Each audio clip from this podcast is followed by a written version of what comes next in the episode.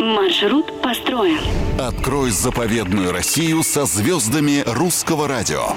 Привет, с вами Петр Кузнецов. Не раз слышал от друзей, знакомых, да и незнакомых людей такую фразу. Да зачем нам Европа, если есть Калининград? Местные, кстати, считают, что он особенно хорош осенью. Яркие краски скверов и парков с каштанами и древними буками. Здесь же готические памятники архитектуры и уютные кафе. А где-то там, за Куршской косой, дышит Балтийское море. Итак, наш маршрут сегодня построен до самого западного российского региона. И не забудьте шапку и шарф, хотя климат в Калининградской области мягкий. В Петербурге, например, в сентябре уже прохладно, а на калининградских курортах в это время еще купаются. Стас Костюшкин плавки решил не брать, хотя в море эмоций в итоге все-таки погрузился с головой.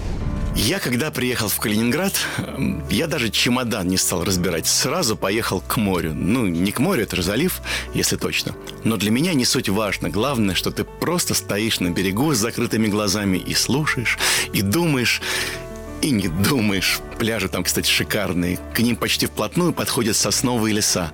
То есть вдыхаешь какие-то невероятные ароматы сухой листвы и хвой, и все это еще в перемешку с запахом моря.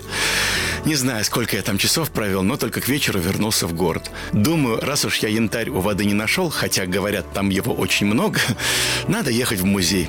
В музей янтаря. Там он точно есть.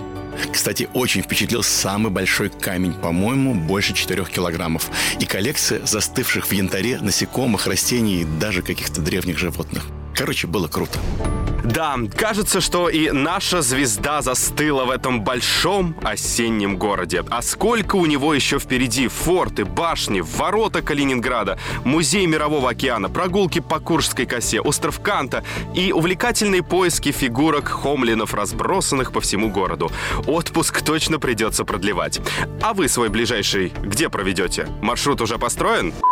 Маршрут построен на русском радио.